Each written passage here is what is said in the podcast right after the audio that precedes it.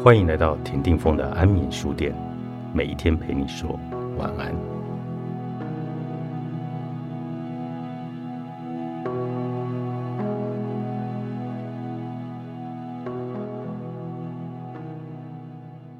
如何辨别别人是真的还是假装喜欢你？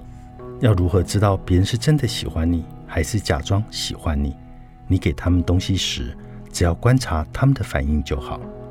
当对方只有在收到东西时才喜欢你的话，就表示他不是真的喜欢你。他会在你有气无力的时候主动跟你说话，就表示他真的关心你，真的喜欢你。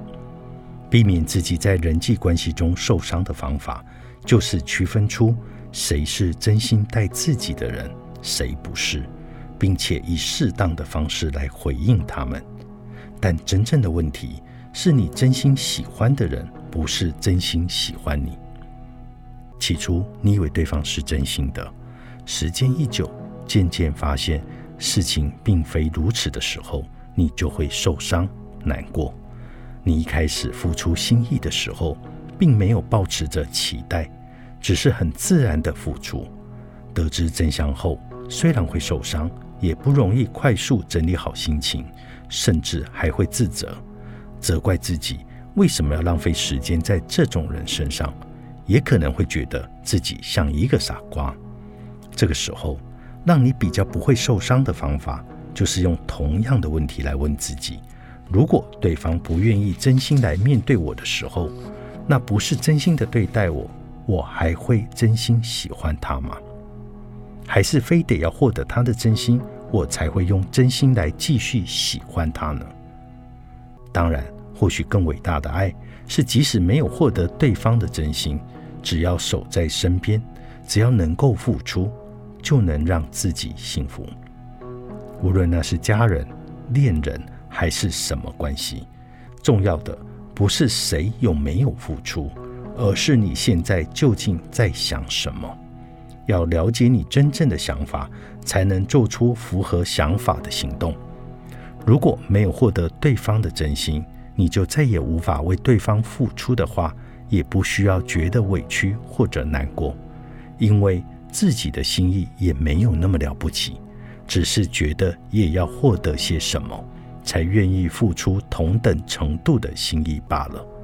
但也不能只是单方面的继续付出，所以这段关系很有可能难以持续。虽然很难过。但我又不是永远都得不到爱，只能招人背叛的人。如果经常发生这种事，那都是因为我不了解自己的心，不了解对方的心而已。